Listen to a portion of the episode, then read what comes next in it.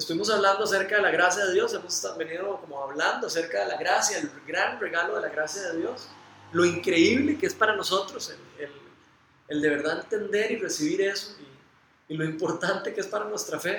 Eh, si nosotros no entendemos y no recibimos lo que es el regalo, el verdadero poder de la gracia de Dios, difícilmente podemos eh, hacer todo lo que vamos a ver hoy, de seguir al, al, Espíritu, seguir a Dios en lo que nos llama a ser, seguir, eh, Pablo nos, como vamos a ver hoy, Pablo nos dice, vivan en el Espíritu. Y eso es lo que vamos a leer más adelante. Y para vivir en el Espíritu tenemos que vivir en la gracia. Es imposible vivir en el Espíritu si no vivimos en la gracia de Dios, si no vivimos en ese, en ese estado de agradecimiento con Dios de lo que Él ha hecho en nuestras vidas. Entonces, eh, eh, hemos venido hablando sobre la libertad de que nos trae la gracia, la libertad eh, que nos trae el conocer a Dios, la libertad del, del, pecado, la libertad de las ataduras, la libertad de querer agradar a las personas, la libertad de poder vivir para Dios. prácticamente es lo que hemos venido a hablando. Este, eh, hablamos la semana pasada de, de cómo, eh, de que Pablo sacaba los versículos de que era parecido a una carrera, eh, que, que, que, la vida cristiana es muy similar a una carrera, ahora vimos todas las comparaciones de que en una carrera de obstáculos, en una carrera de hay que vestirse una ropa indicada porque hay que ir preparado para la carrera, hay que ir hay que mentalizarnos en que vamos para la meta, vamos para un lugar, para un objetivo, ¿verdad? Entonces hablamos de eso en las, en las semanas pasadas y este, prácticamente lo que vamos a estar eh, viendo hoy es qué pasa después, conocemos de Dios y qué es lo que nos va a pasar acá. Si no les ha pasado, en, en algún momento nos va a pasar. Conocemos a Dios, nos enamoramos de Dios, eh, empezamos a correr la carrera y de repente nos empezamos a dar cuenta que, que la cosa no es, o sea, como que yo solo no puedo y empezamos a ver, realmente empezamos a veces hasta a dudar, puña, pero eh, ¿por, qué? ¿por qué me cuesta tanto? ¿Por qué me cuesta tanto seguir en la carrera? ¿Por qué me cuesta tanto concentrarme? ¿Por qué me cuesta tanto eh, eh, dedicarme a las cosas de Dios? ¿Por qué, ¿Por qué es que me cuesta tanto? Esa es la, la, duda que empieza a surgir en todos los corazones de los, de los recién convertidos. Y, y, lo principal y una de las cosas más lindas de lo que vamos a ver hoy es cómo, cómo cómo Pablo, cómo Dios a través de Pablo nos invita a cómo vivir esa vida, cómo, cómo caminar esa carrera y cómo enfocarnos y por qué hay que enfocarnos, por qué hay que enfocarnos en, en eso. Entonces hoy vamos a estar hablando eh, básicamente de cómo hacemos para, para dejarnos ser liderados por el Espíritu Santo.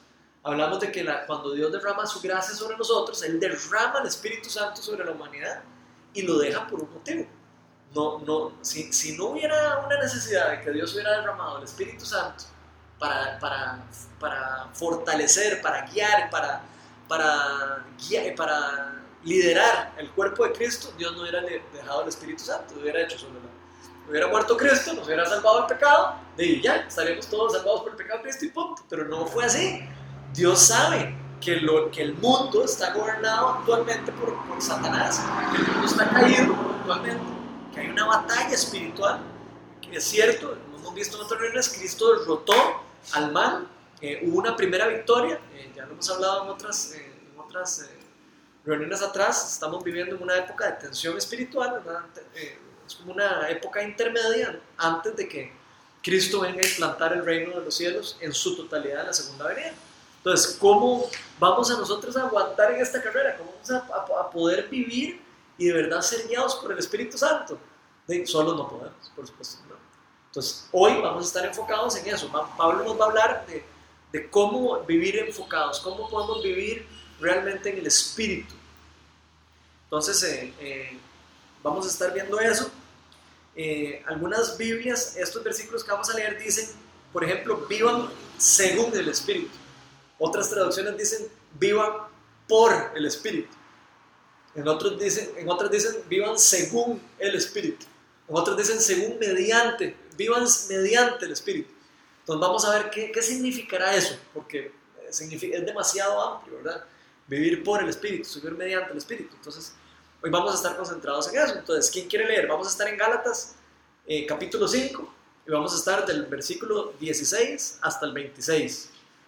Vamos a ver si lo logramos. ¿Quién lo quiere leer? Claro. Todo. Todo, desde el 16 al 26. Así que les aconsejo que vivan por el poder del Espíritu. De esta manera no obedecerán, no obedecerán los deseos de la naturaleza pecaminosa, porque esta va en contra de lo que el Espíritu quiere, y el Espíritu desea lo que va en contra de la naturaleza pecaminosa. Estos dos se oponen entre sí, y por eso ustedes no pueden hacer lo que quieren. Pero si ustedes los guía el Espíritu, ya no están bajo la ley. Estas son las obras de la naturaleza pecaminosa, inmoralidad sexual, impureza y libertinaje, idolatría y brujería, odios, pleitos, celos, iras, rivalidades, disensiones, eh, sectarismos y envidia, borracheras, orgías y otras cosas como estas. Mm. Como ya les dije antes, se los repito ahora, los que llevan esta clase de vida no heredarán el reino de Dios. En cambio, este es el fruto del Espíritu que produce en nosotros amor, gozo, paz, paciencia, benignidad, bondad, fidelidad, humildad y dominio propio. No hay ley que condene estas cosas. Los que pertenecen a Cristo han grabado en la cruz su naturaleza pecaminosa. Puesto que vivimos por el poder del Espíritu, sigamos la dirección del Espíritu. No dejemos que la vanidad nos lleve a tener celos y enemistades entre nosotros. Ok. Bueno, vamos a ver. Así que les digo, vivan por el Espíritu y no seguirán los derechos, los deseos de la naturaleza pecaminosa. Si yo les hago la pregunta, si yo les tiro la pregunta, eh, ¿por, ¿por qué o, o para qué viven cada uno de ustedes? ¿Para qué o por qué? ¿O para quién vivo? ¿Por qué motivo vivo yo? ¿Para qué? ¿Por qué? ¿Por quién? ¿Para quién vivo yo? ¿Ustedes qué contestarían? Yo creo que para cumplir un propósito que Dios nos ha dado. Okay. Bienvenida. Pase, pase adelante. Si, quieres bajarlos, es que esos almohadones son muy incómodos.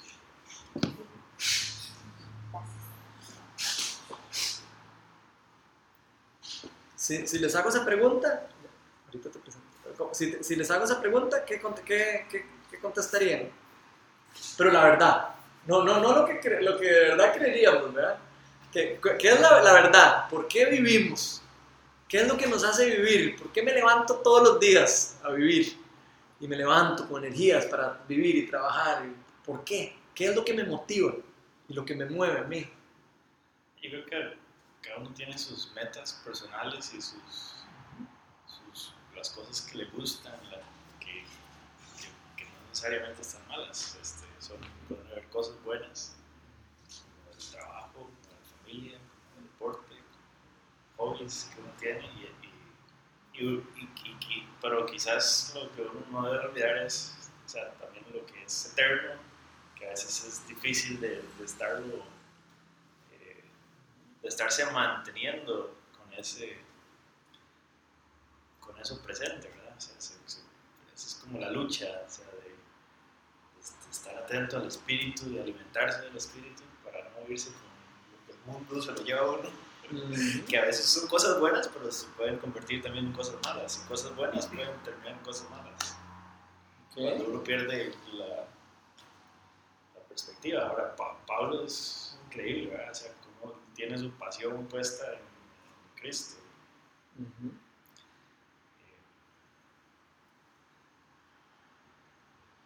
Ok. ¿Por qué otra cosa creen que vi- vivimos nosotros? Odiando a Dios, digamos. O Odiándolo. Viéndolo. Odiándolo. Sí, muchas veces, ¿verdad? Sí, pero tal vez la pregunta de mí es, eh, ¿vos llegaste yo? Lo diste en el, en el punto, ¿verdad? Porque si yo me pregunto, digamos, hey Ronald, ¿por qué me levanté hoy? ¿Y, y- y por qué me estoy esforzando tanto? ¿Por qué, qué, es lo que, ¿Qué es lo que me mueve a mí? Digo, uno podría, si uno fuera sincero, ¿verdad? Uno diría, hey, trabajo, eh, eh, mi familia, de mis hijos, ¿verdad? Yo vivo por mis hijos, mucha gente dice, yo vivo por mis hijos, yo vivo por mi familia, yo vivo por, muchos por el trabajo, ¿verdad? Estábamos- alguien dijo ahí que, se estaba dando cuenta que estaba viviendo para el trabajo. ¿verdad? O sea, es, fácil, como dice Otto, en, cualquier momento, de empezar a darnos cuenta que estamos viviendo para una cosa que, no tiene sentido a veces, ¿verdad? Podemos terminar, eh, no sé, eh, un deporte, no sé, se puede consumir la vida de una persona completamente. No es que sea malo, por supuesto, jamás. Eh, un deporte buenísimo, la familia importantísimo. Eh, pero Pablo aquí nos está diciendo, digamos, eh, por qué vivir. Y ahí es donde viene, digamos, lo, lo, lo, digamos, lo, chiva, pero también lo duro a la misma vez. Porque uno le eh, viva en el espíritu y no, y no alimentarán a, su, a su naturaleza pecaminosa. ¿Y qué creen que quiere decir Pablo con eso? ¿Qué creen que quiere decir Pablo con eso? Con que si viven en el espíritu, no alimentarán a su naturaleza pecaminosa. Dejarse llevar como por lo, el día a día, o sea, el día te llena de envidia, pleitos, celos, eh, arrogancia tuyo, y si estás en una relación cercana con Dios y estás alimentando, o, o sea, por lo menos puede que pase, pero te das cuenta, pucha, estoy siendo orgulloso, estoy entrando en envidia, ¿verdad? O sea, por lo menos es más fácil detectar cuando está pasando.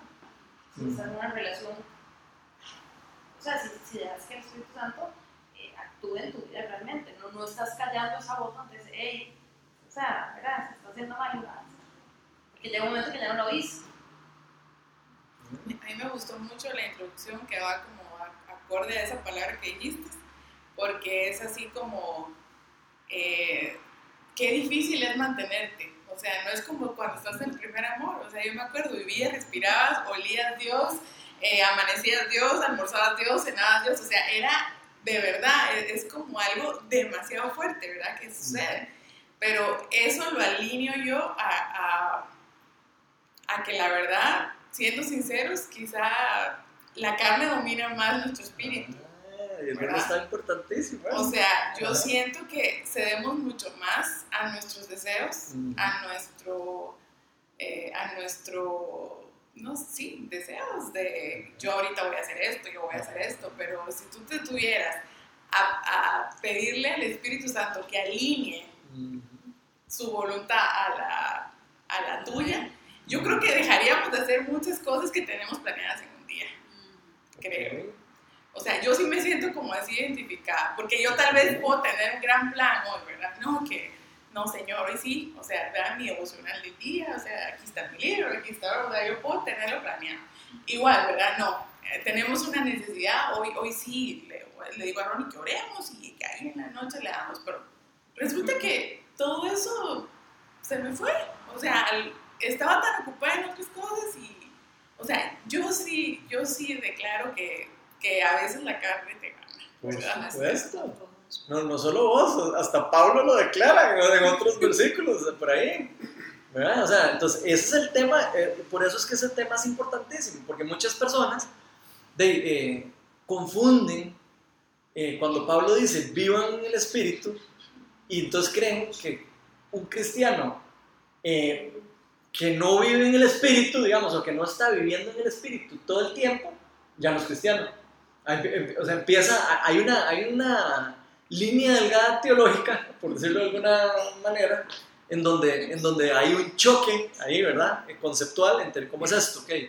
Si Dios derramó la gracia sobre mí, ¿verdad? ¿Por qué entonces yo no puedo vivir bajo el Espíritu? ¿Cierto? Eso es lo mismo que estás diciendo. ¿Por qué si yo, ahora que le entregué mi vida a Cristo, ¿por qué me cuesta tanto? ¿Por qué es que me cuesta tanto acercarme a Dios y, y buscar las cosas de Dios y, y de conectarme con la voluntad de Dios? Porque nomás vamos a tener una naturaleza pecaminosa. Aunque, nos, gozamos de la gracia, seguimos siendo nuestra naturaleza. Así es, eso es importante. El diseño, el diseño es, es. El plan de- perdón, no el plan de Dios, sino el diseño humano. El diseño, o, o- al, al haber perdón, perdido la, el favor de Dios en el inicio, la, la naturaleza humana se vuelve pecaminosa. Así es. Y hay una consecuencia, o sea, ya la consecuencia espiritual de haberse alejado de Dios existió. Jesús vino a liberarnos, pero mientras vivamos en la carne, atados a la, a la, a la concupiscencia y atados a, la, a la carne, estamos.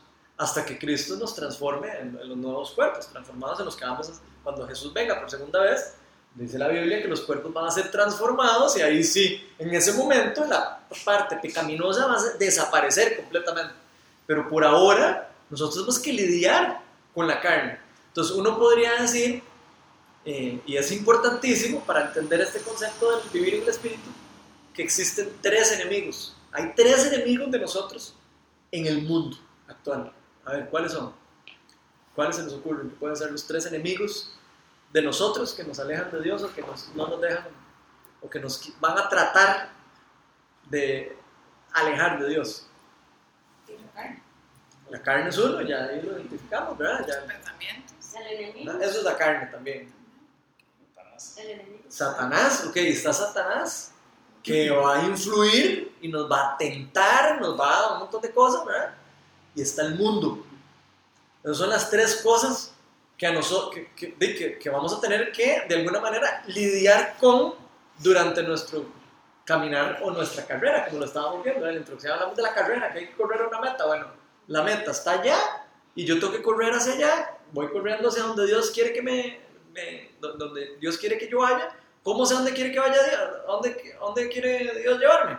Leyendo la palabra de Dios me doy cuenta para dónde es que tengo que caminar. ¿okay? Si yo me, me desvío de, de, lo que la palabra de Dios dice, dime, estoy saliendo del, del, del camino de la, de, la, carrera. ¿verdad? Entonces, sí, ¿puedo llegar? Sí, sí puedo llegar, pero dime, va, eh, voy a chocar con obstáculos, voy a chocar con un montón de cosas, a estar corriendo por la carretera directo donde Dios me está diciendo, ¿verdad? Prácticamente es como, como complicarse la vida, ¿verdad? Si yo no, si no quiero hacer caso, si no quiero seguir lo que Dios me está llamando a hacer, de decir, yo podré caminar, pero me va a costar más, me va a costar mucho más, ¿cierto? Entonces, bueno, tenemos tres enemigos, eso es muy importante entenderlo para poder eh, correr la carrera.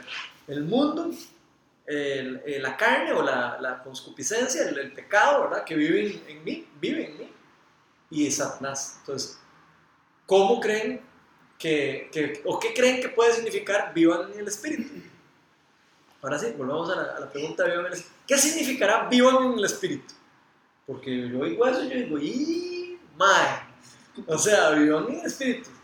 Y yo me hago la siguiente pregunta, ¿podríamos de verdad vivir en el Espíritu? ¿Ustedes creen que vivimos en el Espíritu? Todos los días, digamos, o estamos viviendo en el Espíritu.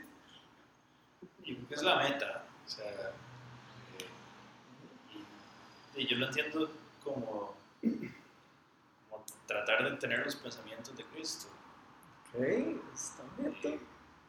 Que lo alimente uno al, como Dios haría las cosas o Cristo haría las cosas. Ok. Y, y pidiéndole al Espíritu Santo la fuerza para estar okay. pudiendo hacer las cosas. ¿Qué opinan de eso? Creo que depende mucho de la Depende mucho de la... Okay. ¿Podemos vivir en el Espíritu? Pensemos, ¿podremos vivir en el Espíritu sin estar en constante comunicación con Dios? Y estar en constante eh, conexión con Dios, estar en constante eh, lectura y a ver qué es lo que Dios quiere decir, qué es lo que Dios piensa. Es difícil hacerlo estando en comunión con Dios. Ahora sí, estar en comunión con Dios. Okay. Estar en comunión. No alimenta la carne. Tiene que exponerse porque Pablo lo está diciendo. En. Pero creo que tendrías que estar literalmente dedicado a eso ya. O sea, no, es muy difícil que, por más que yo me enfoque y diga, ok, yo tengo mi hora de oración eh, sola, con Rodrigo, con mis hijos, voy a la iglesia, sirvo, lo que sea, es muy, o sea, tendrías que estar, pues es lo que yo pienso, dedicado al 100% en eso, como para poder lograr llegar a lo que Pablo dice. Ok, hablemos de eso un poco. Porque hemos estado estudiando en la gracia, ¿verdad? Y la gracia es algo que se recibe como regalo sin ningún esfuerzo. Entonces, es, que es, este concepto es demasiado importante. Por eso es que es, es tan, tan duro eh, entrar en estos versículos. ¿Por qué? Porque la gracia no es una cuestión de esfuerzo. La gracia se recibe por fe. Yo pongo mi fe en Jesús y Jesús deposita el Espíritu en mí. Y a partir de ese momento el Espíritu Santo entra en mí y el Espíritu Santo es el que empieza a empujar. El Espíritu Santo es el que empieza a motivar. El Espíritu Santo es el que empieza a decir, deberías de estar orando, deberías, madre, no deberías de estar haciendo esto. Eh, El Espíritu Santo es el que me empieza a mí a transformar en lo que es el proceso de santificación, ¿verdad? La santificación no es un, no es un brinco, no es como que yo de repente un día otro me hice santo y no vuelvo, no vuelvo a pecar, eso no existe, no existe nadie en el mundo que no peque, es imposible no pecar, solo Cristo fue el único que pudo no pecar. Entonces, hablemos de eso un poco porque Pablo en estos versículos no está queriendo decir, y yo creo que a veces se malinterpreta, no quiere decir Pablo que entonces eh, el que viviendo en el Espíritu ya yo no voy a volver a pecar. Eso no es lo que él está queriendo decir. Él no lo está queriendo decir y lo podemos garantizar porque lo- en otros versículos de atrás él nos, ya nos explicó específicamente acerca del regalo de la gracia, nos explicó que no es un esfuerzo, que no es por obras, que no es por, eh, por, por esfuerzo humano. Si fuera por esfuerzo humano, entonces yo me jactaría de lo que yo, de lo que yo puedo hacer. Ah, eh, yo sí soy espiritual y, eh, y vos no sos espiritual. Entonces no es una cuestión de obras, es una cuestión de fe y de gracia. Entonces la pregunta de los 10 millones es, ¿puedo yo solo vivir en el Espíritu? Por mis propios esfuerzos. ¿No? Ni aunque yo me ponga a orar todos los días, ni aunque yo me ponga a leer la palabra todos los días, eh, ni aunque yo haga todo el esfuerzo por mis propias cuentas, yo no puedo vivir en el Espíritu. Por mi propia cuenta. es un fruto del Espíritu Santo. O sea, nada puedo hacer yo sin el Espíritu de Dios y sin Dios mismo. Entonces, eso es un concepto que es muy importante entender porque si no entendemos que el vivir bajo el Espíritu es solo por medio del Espíritu, difícilmente vamos a entender la gracia de Dios, porque se contraponen. Si yo empiezo a creer que mi esfuerzo es el que me lleva a vivir a mí en el Espíritu, caigo de la gracia automáticamente. ¿Por qué? Porque entonces ya digo, yo necesito hacer algo más de lo que Cristo hizo por mí para obtener mi salvación. Y ahí es donde viene el problema principal. ¿Por qué? Porque Satanás usa esa falta de fe o de conocimiento para decirnos, usted no es de Dios. Usted no merece. Usted no merece la gracia de Dios y usted necesita hacer esto. Usted, y no es cierto, es una mentira de Satanás. Ahora, teológicamente es complicado. Sí es complicado. ¿Por qué? Porque tengo que creerme, y, y así es, dice la palabra de Dios, que tengo que creer que por fe soy salvo. Y el resultado de esa fe real, cuando yo creo y de verdad recibo el regalo de la gracia por fe, y de verdad lo creo, y me doy cuenta de lo increíble que es el regalo de que Cristo dio su vida por mí, para que yo sea libre y que yo ya no tengo que hacer nada más para obtener mi salvación, yo puedo vivir libre y puedo vivir guiado por el Espíritu Santo. Si yo no entiendo ese concepto bien, seguiré pegado, seguiré atado a la ley, seguiré atado al mundo, seguiré atado a, lo- a- a- a- mis esfuerzos y seguiré atado creyendo en que yo necesito ayudar a Cristo a terminar su obra redentora. Donde Cristo cuando murió dijo, consumado es, ya se, no hay nada más que hacer, ya, ya yo eliminé, derroté a Satanás y ahora lo que falta es ahora que, se, que, que ustedes vayan y lleven las noticias nuevas al mundo. Eso es lo que eh, nosotros, el propósito real de nosotros en este mundo ahora. Sabemos de que Dios murió por nosotros, que nos libertó. Ok, bueno, ahora vamos, llevemos el mensaje de luz a otras personas y que lo conozcan. ¿Y cómo hacemos eso? Solo no podemos. Ninguno de nosotros que nos propongamos a, echa- a echarnos ese, ¿cómo se- ¿cómo se dice? Ese, ese, Espérate. ese brete nadie puede, solo. Necesitamos el Espíritu Santo. Y por eso es que es importantísimo entender esto de que para vivir en el Espíritu, de lo primero que necesitamos es enfocarnos en el Espíritu. Pablo dice, enfóquense, vuelvan a ver hacia el Espíritu. ¿Qué pasa si nosotros nos enfocamos solo en el trabajo? ¿Qué pasa si nos enfocamos solo en la familia? ¿Qué pasa si nos enfocamos solo en, en, en las cosas que me están pasando, en las circunstancias, en mi enfermedad? ¿Qué pasa si, si nos concentramos en esas cosas? Yo creo que constituimos el Espíritu, el Espíritu Santo. Y, y empezamos a vivir para las cosas que nos concentramos. Si, si nosotros nos ponemos a, a- si yo pongo mi mente, o ponemos nuestra mente ¿En el sexo? ¿En qué creen que voy a enfocar mi vida? En el sexo. Dice yo, pongo mi mente en el sexo, pienso en el sexo, pienso en el sexo, pienso en el sexo, y solo el sexo voy a andar pensando todo el día y eso es lo que me va a estar jalando cada rato. Entonces, Pablo nos está diciendo, en pocas palabras, ok, sí, eh, el Espíritu Santo está en ustedes y una de las cosas, de, eh, parte espiritual de uno muere, parte espiritual de uno debe morir. Y, ese debe morir, no es que muere de un solo, debe de ir muriendo, muriendo poco a poco. ¿Cómo, cómo va muriendo? ¿Eh? Cuando nos vamos de verdad entregando el corazón a Cristo y donde de verdad empezamos a, alinear, a, a alinearnos con Él y empezamos a verdad a creerle a Dios de que lo que me está diciendo que no tengo que hacer es correcto, es bueno para mí, ¿qué, va, qué empieza a pasar? Y lo empiezo a hacer porque me doy cuenta que es bueno, no porque, no porque lo quiero hacer por obligación ni porque lo quiero hacer por, por salvación, sino lo estoy haciendo por resultado de lo que Dios está haciendo en mi vida. Cuando Dios empieza a tocar un corazón, yo sé que más de uno, todos los que están aquí, Dios ha tocado su corazón. Cuando, cuando Dios toca el corazón de uno, cosas empiezan a transformarse en el corazón de uno. Entonces, eso es lo que Pablo nos está diciendo. ¿Quieren vivir en el Espíritu? ¿Quieren dejar de pecar? Pongámoslo al revés. ¿Quieren dejar de pecar? Vivan en el Espíritu. Y si ustedes viven en el Espíritu, van a dejar de pecar por consecuencia. Ahora, ¿podremos nosotros vivir en el Espíritu? Por supuesto, por supuesto que se puede, pero, pero hay algo de esfuerzo. ¿Por qué hay esfuerzo? Porque necesitamos eh, salvarnos, porque necesitamos... eh, no, Eh, necesitamos un esfuerzo porque tenemos enemigos, estamos en un campo de batalla, imagínense cómo estuviéramos en un campo de batalla de, y estuviéramos caminando para allá y el viento viene para acá y todo viene para el otro lado, entonces hay que esforzarse.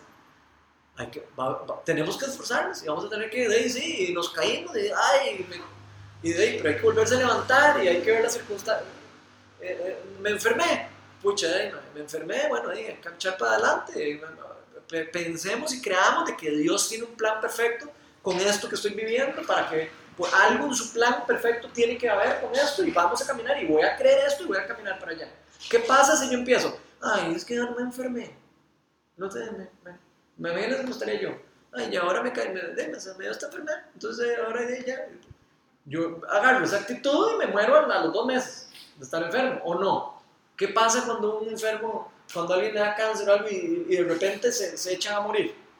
Dice, mueren, la mayoría. Ahí, a cambio, yo he visto personas que les dan enfermedades así. Yo tengo un caso, un amigo que le dio un cáncer terrible, así, de esos así, leucemia, grado 5, que uno decía, "Di, ya, o sea, de esa no se salva. La- El cambio de la actitud de la persona siempre era como, no, ma, yo sé que voy a salir de esto. Por supuesto que las actitudes nos van a ayudar. A, a- a- a- todo lo que es actitud, el enfoque, y por supuesto el Espíritu Santo es el que nos va a ayudar a, todo esto. Pero nosotros tenemos que activar nuestra fe, tenemos que activar lo que sabemos y lo que conocemos. Para algo nos dieron el escudo, la fe, en los, en los zapatos, ¿verdad? Para ca- predicar, nos dieron la espada la- de, la, de la palabra y las espadas para defender. No nos dieron solo escudo para, de la fe, solo para parar las no, nos dieron la espada para atacar y para, y para caminar, porque se necesita. ¿Qué opinan de eso? Eh, el punto es que viste que mucha gente, o sea, queremos como acomodar como el cristianismo o la instrucción a nuestro nuevo estilo de vida, ¿verdad? Porque yo ayer, oyendo a un par de personas ahí, de muchachas comprando mis verduras, oía, sí, es que en la iglesia lo critican a uno porque uno, solo porque uno fue al concierto de Chayanne, uno ya está endemoniado, y, o sea, oye esto, pues entonces yo en esta, ¿verdad? Pero me pareció interesante, pero no, yo amo a Dios, o sea, ¿qué tiene que ver eso con Chayanne? O sea, es como ese punto de, yo quiero adoptar, o sea, porque si tú ves, o sea, Pablo es claro, pero igual yo lo quiero acomodar como a mí, yo puedo salir como ganando, ¿verdad? Entonces yo creo que eso es lo que muchas veces nos pasa, o sea, como que queremos acomodar el, el Evangelio a, a lo que nosotros estamos necesitando ahorita. Entonces, eso nos aleja un poquito. Sí, ahí, cuando yo creo que Pablo ahí en eso habla en el versículo 22 Ajá. del fruto del Espíritu, ¿verdad? Dice que es amor, alegría, paz, paciencia y todo lo demás. Y seguidamente dice que no hay ley que condene estas cosas. ¿verdad? Entonces, creo que mucho lo que vos estás diciendo tiene que ver con eso, ¿verdad? Porque nosotros mismos nos condenamos mediante la ley. O sea, caemos en eso. Y lo que hacemos es como magnificar el bien pecado. Exacto. Y el pecado no tiene ya valor para nosotros. Eso es, un, eso es una cosa súper importante. El pecado, después de que yo pongo la, fe en Cristo, ya no tiene poder sobre mí. Ya no tiene poder sobre mí. ¿Por qué? Porque ya no vivo, ahora ya no estoy viviendo para la ley, estoy viviendo bajo la gracia. La gracia es la que tiene el poder sobre mí. Siento yo que es importante también saber de qué manera el espíritu, eh, eh, el enemigo actúa en nuestra vida, digamos. O sea, de qué manera nos entorpece el caminar, ¿verdad? Porque hay veces que uno muchas cosas las ve como de sí pasó, ¿no? Pero hay que saber, digamos, porque yo puedo estar en una discusión, ¿verdad? O alguien que me, que me conteste mal a mí, que me grite. Si yo, bueno, si el Espíritu Santo me revela que es el enemigo el que está tratando de afectarme, yo voy a poder decir, o no le respondo, o le digo, bueno, muchas gracias, o lo que sea, me explico.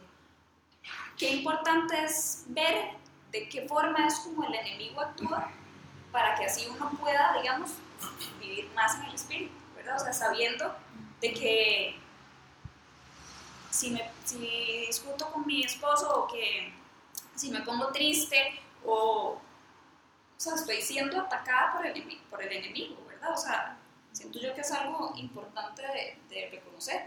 Y más que todo siento yo que es más, como decías vos, es más importante enfocarse en lo bueno, ¿verdad? Que no solo fijar los ojos en lo que es malo, porque yo me fijo y es que no puedo, es que no puedo, y es que no puedo, y es que no puedo. Entonces, ¿qué es lo que pasa? Que me agoto. Me agoto y, y siento como que, de, o sea, no sirve para nada y ya lo que me hago es como que ya no quiero hacerlo. Nada más de que es muy importante algo que está diciendo Melania, nosotros no podemos. No crean que nosotros podemos vivir sin pecado. No podemos vivir sin pecado. Y cuando yo dije, cuando yo dije que el pecado ya no tiene poder para nosotros, no quiere decir que el pecado no tenga poder de influencia sobre nosotros, no, no tiene poder de condenación sobre nosotros, pero tiene poder de destrucción para nosotros. Y hay que entender la diferencia. O sea, no quiere decir que el pecado ya no tiene poder sobre... Cuando yo dije no tiene poder sobre mí, me refiero a que ya no tiene poder de condenarme. Y eso hay que entenderlo porque es yo, al yo saber que yo no, yo traté mal a mi esposa hoy, yo sé que ese pecado no me condena, pero yo sé que me hace daño. Entonces, el, el, Y las consecuencias. y la consecuencia existe, yo no puedo escapar de la consecuencia del pecado. Pero cuando yo entiendo el poder de la gracia, yo sé que yo puedo llegar donde Dios y decirle, Señor, tú conoces mi corazón, no puedo. Ayúdame, te, te- pido perdón, para que, ayúdame a que yo no trate mal a Melania. Yo quiero de verdad tratarla a ella bien, ayúdame, capacítame, y ese pecado es borrado automáticamente. ¿Por qué? Porque el poder de la gracia es así. El poder tiene, el- la gracia tiene el poder del perdón. Y eso es una cosa que hay que entenderla bien, porque si no, uno vive condenado. Y entonces uno dice, "Y yo no soy perfecto, no puedo vivir en el Espíritu, entonces soy malo, entonces, no, entonces termina uno creyendo que uno está separado de Dios y no está separado de Dios. La palabra de Dios dice que ni la muerte, ni la vida, ni los ángeles, ni los demonios, ni lo pueden venir, puede apartarlo uno del amor de Dios. Una vez que uno, el Espíritu Santo, entró en uno, no hay nada que lo pueda uno separar de él. Y eso es una- un concepto importantísimo de entender como cristianos, porque es lo que nos da el poder y el empoderamiento para poder pararnos en el frente a Satanás y decirle, no me condena el pecado. Ya yo no estoy encadenado al pecado. Entonces, eso es importantísimo. Pero otra cosa que, digamos, pues fácil no es, ¿verdad? No es fácil, pero digamos, es como, como por ejemplo, lo decías, hay tres cosas contra las que uno lucha. Y, y si nos podemos a pensar, a veces van como en orden, ¿verdad? Digamos. Y, y cita, por ejemplo, las obras de la carne, ¿verdad? Para que haya un, digamos, algo que se manifieste en la carne, hay una obra, ¿verdad? Hay algo que a lo que para satisfacerme a mí o para satisfacer a alguien, para que hubiera, digamos, ese resultado, ¿verdad? En la carne. Entonces, si vos cedes, cometes el pecado, ¿verdad? Y ahí mencionan los que suceden, digamos. Y entonces en ese momento no pensás en eso, pero digamos, eh, hubo un resultado que no está de acuerdo a lo espíritu, ¿verdad? No está de acuerdo a lo que el Espíritu Santo me dice que debo hacer. Y entonces es cuando pasa al siguiente nivel la cosa, digamos, ya cometiste el error, como el que vos pusiste, me peleé con mi esposa y salí enojado, ¿verdad? Y vas en el carro y, y el enemigo te dice, tenía razón, ¿verdad? Tenía razón. Ella hizo tal cosa, y, ¿verdad? Pero el Espíritu Santo te dice, tenés que pedir perdón. Tienes que ser, entonces hay alguien cambiándote la verdad, ¿verdad? Porque el enemigo lo que hace es confundirte, ¿verdad? Darle vuelta a la verdad y tratar. Entonces, ya cometí el error y mi carne me dice que, ¿verdad? Y después el enemigo te está diciendo tal y tal cosa. Y no digamos si la engañaste. Y entonces el mundo dice, ah, es que se engañan a la mujer. Y entonces ya son como, por todos lados me están, ¿verdad? Me están disparando. Cometí el error, el mundo me está acusando y Satanás me dice que soy culpable, ¿verdad? Y entonces me siento como que, bueno, ¿qué hago ahora? ¿verdad? Y entonces, eh, pero ahí es donde, digamos, hay que sujetarse, hay que sujetar la carne al Espíritu Santo, digamos, y, y, bueno, cometí el error, pero, pero ¿qué dice el Señor que puedo hacer, verdad? ¿Qué, qué palabra es la que me sirve para contrarrestar eso? Porque, porque me están guerreando, ¿verdad? Me están atacando y tengo que defenderme. Y ahí es donde mis armas no son suficientes, ¿verdad? Ahí es donde yo dependo de lo que el Señor me ha dado y lo que el Señor dice, y tengo que ir al versículo para decir, tengo pedir perdón, ¿verdad? Y tengo que perdonar y, y, tengo que hacer, digamos, lo que el Señor dice para, para tener paciencia. Y eso empiezan los frutos del Espíritu Santo, que no es fácil, ¿verdad? Eh, pero, pero bueno, ahí es donde hay que sujetar la carne y, y entender que, que, no somos solos y que es Dios el que está con nosotros y que es Él el que nos va a ayudar a, a salir de eso, ¿verdad? Y a seguir caminando. Porque si no, te, te sigue acusando, te sigue hundiendo y, y termina en algo peor, ¿verdad? Pregunta, para yo tratar bien a mi esposa y para yo tratar de, de ser bueno, ¿tendré que morir algunas cosas? Claro. ¿Por qué? Sí, porque uno tiene que morir a sí mismo. Para Pablo lo dice. Buenísimo. Y ve que él mismo lo está diciendo aquí, pero eso lo toco porque sí hay algo de sacrificio. Hay sacrificio. Ahora, no es un sacrificio de justificación, es un sacrificio de beneficio. ¿Lo pueden ver? Esa diferencia. No es que yo lo sacrifico para, para estar bien con Dios. No, ya yo estoy bien con Dios. Yo lo sacrifico para poder ceder a la carne, o sea, para, eh, para perdón, para, para contradecir a la carne y vivir más enfocado en el espíritu, porque aquí Pablo nos está diciendo una cosa importantísima. La carne y el espíritu son totalmente contrarias. Son totalmente contrarias. Lo que quiere el espíritu no lo quiere la carne. Y lo que quiere la carne no lo quiere el espíritu. Entonces, hay cosas de la carne a las que vamos a tener que sacrificarnos nosotros. ¿Para qué? Para poder vivir más enfocado en el espíritu. No quiere decir que, si, que entonces si yo no hago eso, no, no tengo salvación, no. Quiere decir que si yo no hago eso, va, mi vida va a ser más difícil, va a ser más complicada. ¿Por qué? Porque el espíritu me va a querer guiar hacia la meta y la carne me va a querer sacar de la meta. Así de sencillo. Entonces, van a haber cosas como hablábamos en las semanas pasadas, que hablamos en, eh, en las semanas pasadas, hablamos del ejemplo de la carrera, eh, ¿se acuerdan? De la carrera y los, las cosas de la, que hablamos sobre eso, hablábamos de que de, en una carrera también van a haber cosas que nos pueden sacar de la carrera, actitudes nos pueden sacar de la carrera, eh, ya no llegué, ya para qué, puede, puede parar uno de correr la carrera, pueden haber obstáculos, puede empezar a llover y entonces que ya no llego a la carrera porque empezó a llover, no, pueden haber, eh, no va a llegar uno vestido diferente a la carrera, o sea, hay un montón de cosas que obviamente uno tiene que sacrificar. Una persona que se prepara para un maratón no va a estar comiendo chocolate y va a estar comiendo, eh, tomando birra todos los días y todos los fines de semana si tiene una carrera el sábado, ¿verdad? O sea, es parecido. ¿Es malo tomarse la birra? No es malo tomarse la birra si se toma una birra. Es malo si, si me pongo a tomar birra todos los días, entonces ya lo que hago soy, es que soy un alcohólico. Ya no es que me tome la birra por, por- porque me gusta tomarme la cerveza, sino me- ya lo que estoy haciendo es enfocándome en un deseo y estoy dejándome llevar por mis deseos a una cosa que me va a llevar a algo contrario a lo que el Espíritu quiere llevar. Entonces, básicamente, eso es lo que Pablo nos está explicando aquí con eso. Y por eso él menciona varias cosas de los deseos. Cosas de deseos que él menciona. Inmoralidad sexual, impureza, libertinaje. Libertinaje es querer hacer lo que yo hago. Yo todo, eh, nada malo. Eso es libertinaje. Ah, no, no, no importa. eh, eh, no te- no, eso no me- a mí no me pasa nada por hacer eso. No quiere decir que uno no pueda ser libre. No quiere decir que uno no pueda ir a ningún lugar. No quiere decir que uno no pueda ir a ver a Chayanne. O sea, eso no es lo que quiere decir. Lo que quiere decir es que no seamos libertinaje, o sea, de- de- que no haya libertinaje total. Entonces, ¿cómo, cómo saber qué y qué no? De, solo el Espíritu Santo me puede guiar. No lo que me diga eh, eh, Adriana, ¿verdad?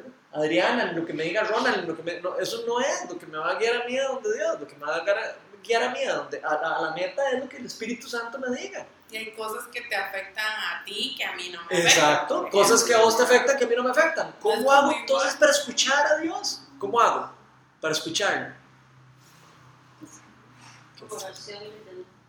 Hay que enfocarnos en Él, hay que sacar un rato del día para poner silencio y escuchar su voz. Dios no, bueno, ha hablado eh, audiblemente y habla. Hay personas que lo escuchan, pero no a todo el mundo. Yo no soy de los que yo ando ahí Dios me dice, Ronald, aquí Alice, no, esto no lo haga". Yo no soy de esos. Yo soy de los que tengo que quedarme tranquilo un rato, orar y pedirle a Dios, Señor, ¿qué es lo que quieres que haga con esto? ¿Qué- o sea, yo soy más de ese lado. No quiere decir que todos sean así. Cada uno tendrá su, su, su habilidad, su don y, su- y sus cosas y, y su forma de hacerlo, pero definitivamente hay que escuchar a Dios. Otra forma de escuchar a Dios, ¿cuál es? Parte de la oración. La semana pasada los estuvimos repasando un poco. Y adoración.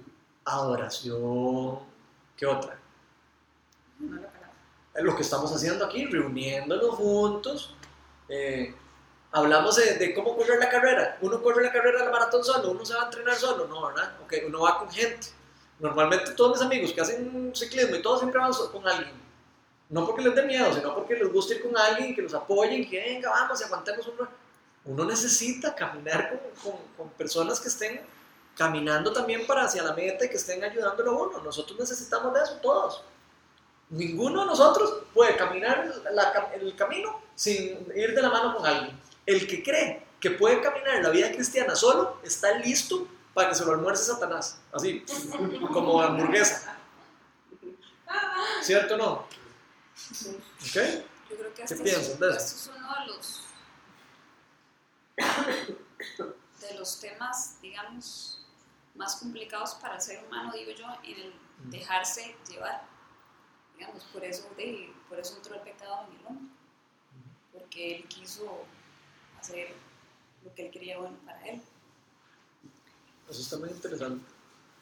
sí siento que, de que es difícil. O sea, es difícil el, el dejar, ¿verdad? Que Dios actúe y nosotros no meter la mano a nosotros, porque a veces nosotros queremos ayudar a Dios. Ah, siempre. Yo le quiero ayudar a Dios todos los días. Con mis obras y con todo. Yo creo que, o sea, uno, uno tiende a eso, uno tiende a, a querer remendar lo que, la misma pecaminosidad de uno, ¿verdad? Y eso es algo que pa- parte de, de- de lo lindo de la gracia es eso, es entender ese concepto. Si uno entiende ese concepto, puede vivir libre.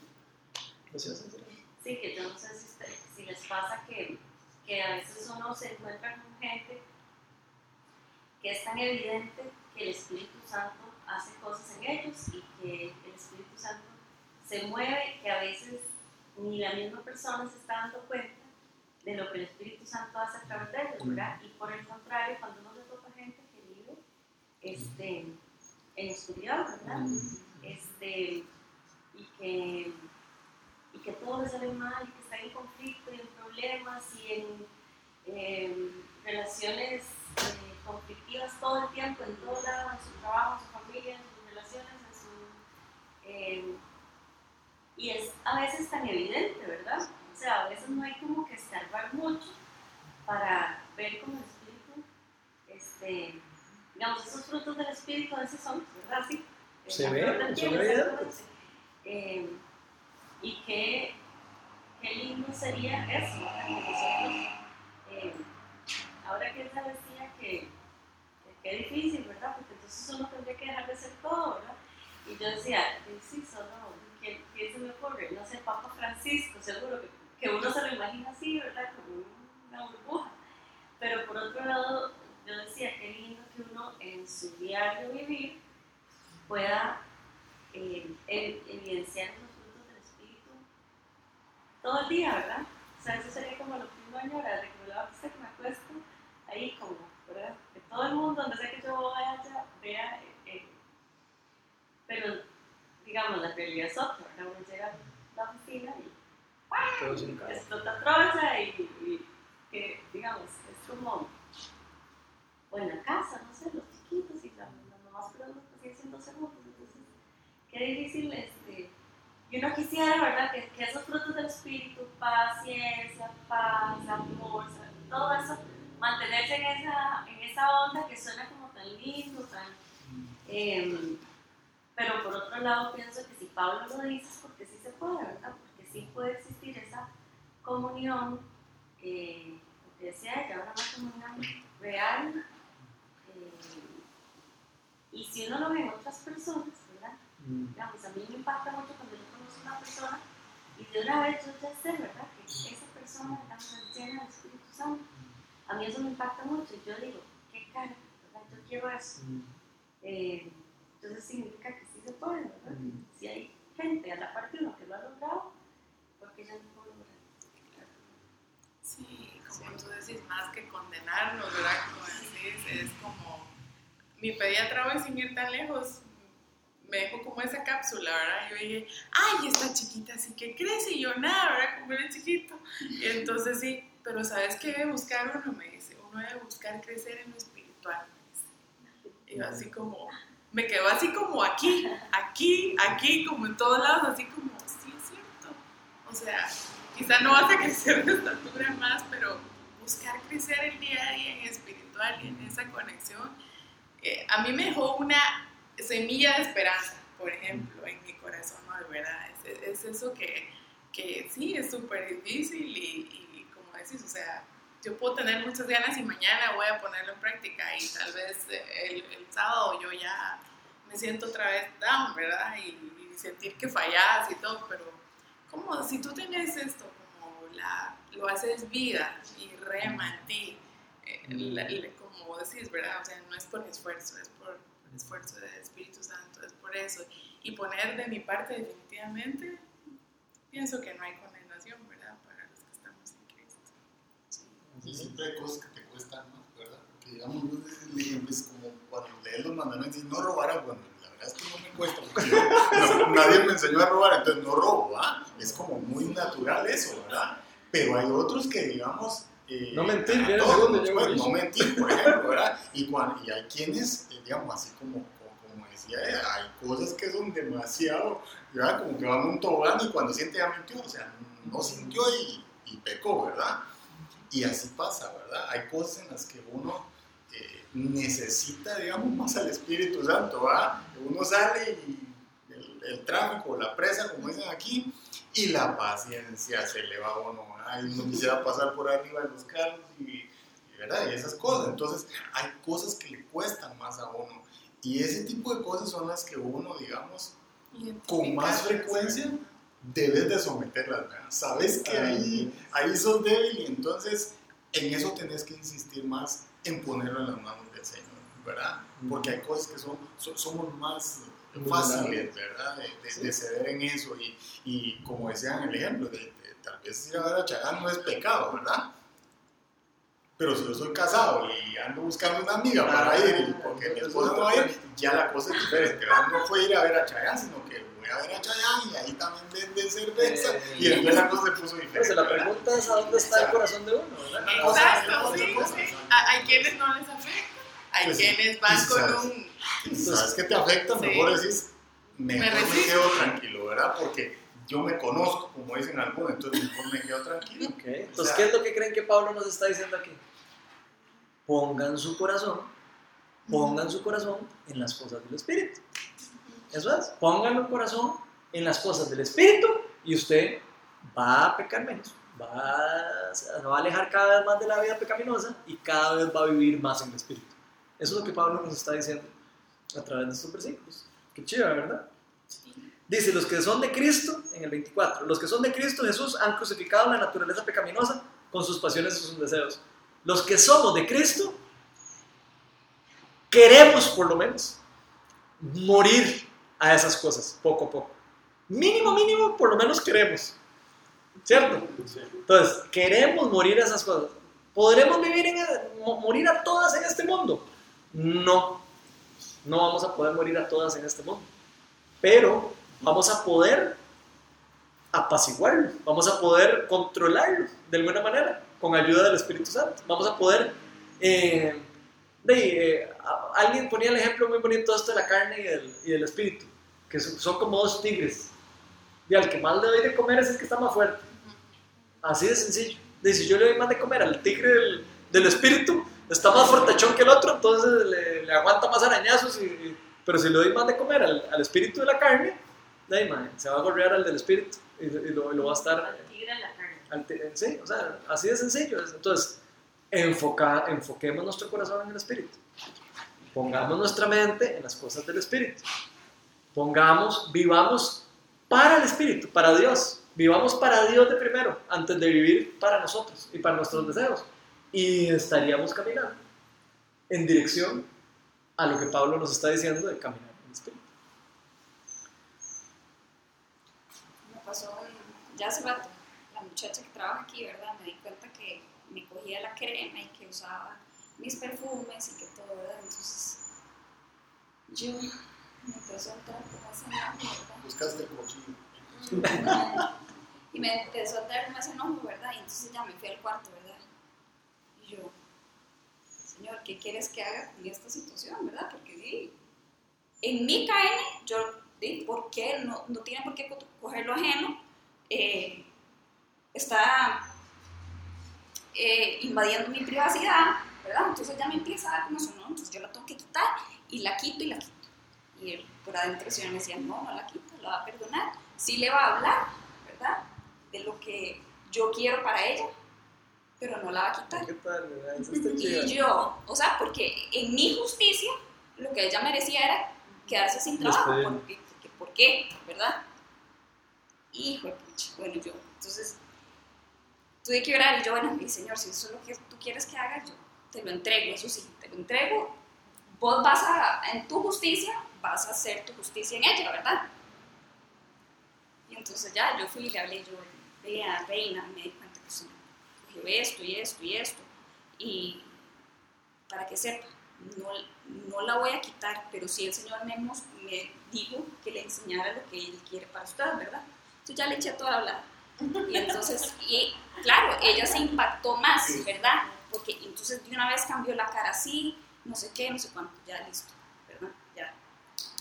Como al mes y medio me dice, ay, doña Melania, es que vieras que me invitaron a la iglesia y, y estoy yendo y estoy muy contenta y me está gustando y no sé qué. Y yo, bueno, o sea, o sea, ahí fue donde yo dije, Señor, de verdad que tenías un plan para ella, ¿verdad? O sea, de verdad querías acercar, acercarlo a Él, ¿verdad? Entonces ahí es donde yo digo, a veces queremos tomar nuestra justicia por las manos, digamos, lo que creemos en el momento que hay que hacer, porque sí, porque yo merezco respeto, ¿verdad?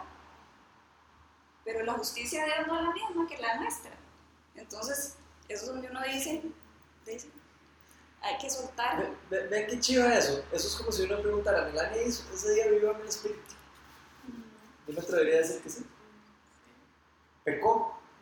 Sí, pecó. Mae, porque ve, pecamos todo el tiempo. Pecó porque ya la- primero la juzgó y primero hizo todo. Pecó. Pero después escuchó el Espíritu Santo y dijo, ok, no, voy a hacer esto y voy a hacerme, irme por aquí. Entonces, en el, al final de cuentas, el pecado está en ella, ¿sí? En el pecado está el mundo, ¿sí? Pero ella pudo, por medio del Espíritu Santo, porque eso no fue por ella, ¿verdad? Fue por medio del Espíritu Santo, pudo transformar el resultado de lo que estaba haciendo. Y pudo ser luz a un enemigo, por ejemplo. En un, en un caso así tan sencillo. Y, eh, lo que puede ser para, para uno eh, algo terrible, digamos un pleito en el trabajo, lo que sea, uno podría transformarlo en luz para la otra persona perfectamente. Casi todas las cosas que le hacen malo a uno, uno las puede transformar en bien por medio de Dios, por medio del Espíritu Santo. Si de verdad nos prestamos a escuchar la voz qué hago. Y no empezamos a pensar en que por qué a mí, por qué yo, y por qué yo, y por qué yo. Y porque uno siempre piensa yo, yo y yo. Yo, yo es lo que uno debería comprarse un yo, yo. Yo sie- siempre uno anda pensando en uno. Entonces, cuando alguien le hace algo malo, lo primero que uno hace es juzgarla, eh, eh, condenarla y todo, en lugar de más bien decir, ok, ¿qué es lo que nos enseñó Jesús? Amar a los amigos es muy fácil. Amen a sus enemigos. Vayan y- a sus enemigos.